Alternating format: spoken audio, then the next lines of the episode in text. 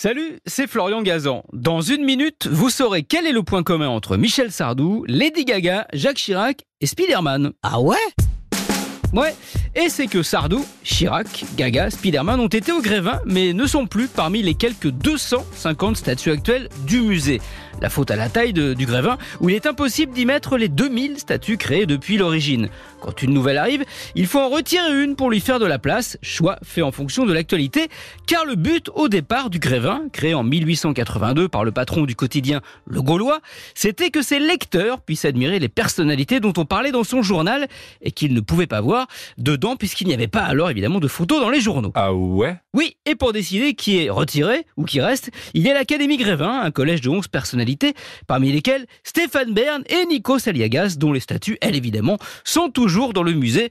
Comme par hasard. Mais le musée peut décider sans eux en cas d'urgence. Par exemple, le retrait de la statue de Pierre Palmade, dix jours après son accident, ou celle de Vladimir Poutine en guise de protestation après l'invasion de l'Ukraine, ou celle de Donald Trump, retirée car les visiteurs passaient leur temps à faire des selfies avec sa statue en lui mettant les doigts dans le nez. Ah ouais? Ouais, les statues retirées sont stockées dans un entrepôt au nord de Paris, dont l'adresse est top secrète. Les corps sont entassés, mais les têtes précieusement conservées au cas où elles devraient resservir.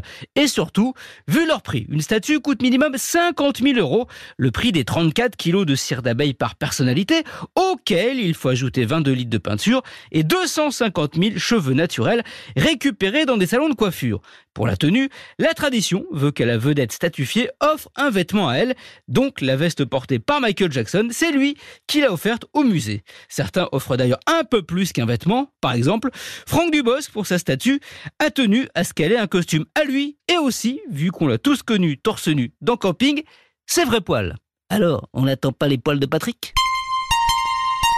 Merci d'avoir écouté ce podcast. Retrouvez tous les épisodes de Huawei sur l'application RTL et sur toutes les plateformes partenaires. N'hésitez pas à nous mettre plein d'étoiles et à vous abonner. À très vite.